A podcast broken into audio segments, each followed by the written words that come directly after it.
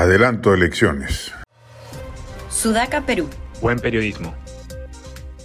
La prensa y los empresarios ya tomaron nota de la necesidad del activismo identitario para enfrentar el desastre de gobierno que tenemos. Falta que lo haga la oposición política que aún se debate entre las dudas y la improvisación. No hay otra salida, así lo ha reconocido la propia presidenta del Congreso, Mari Carmen Alba, que adelantar las elecciones generales. Es una salida perfectamente constitucional y que además contará con el beneplácito de amplia mayoría ciudadanas que así ya lo piden.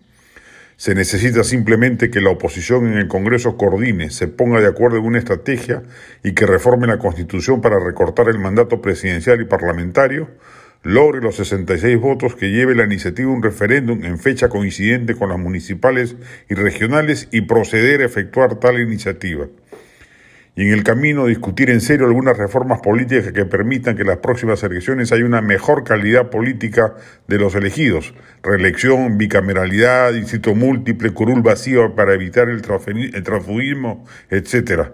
Habría tiempo de hacerlo sin problema alguno. Lo que queda absolutamente claro es que este gobierno no puede quedarse más allá del 2023. Dejarlo hasta el 2026 supondría arruinar mucho de lo avanzado en las últimas tres décadas con un régimen signado por la mediocridad más ostensible y la corrupción rampante. Es una banda criminal la que ha tomado el poder y perpetra un saqueo premeditado de cuanta instancia administrativa logra capturar. Es hora, de paso, que la oposición de centro o derecha cuaje opciones consolidadas que permitan augurar un triunfo holgado que derrote cualquier pulsión disruptivo radical que seguramente reasomará en el horizonte electoral y ello pasa por no dispersar una vez más el voto centroderechista en siete u ocho opciones, de modo tal de afirmar una segunda vuelta entre dos opciones moderadas que correspondan al sentir mayoritario de los peruanos y evitar el albur emotivo de una segunda vuelta polarizada ideológicamente. De peores situaciones ha logrado salir el Perú.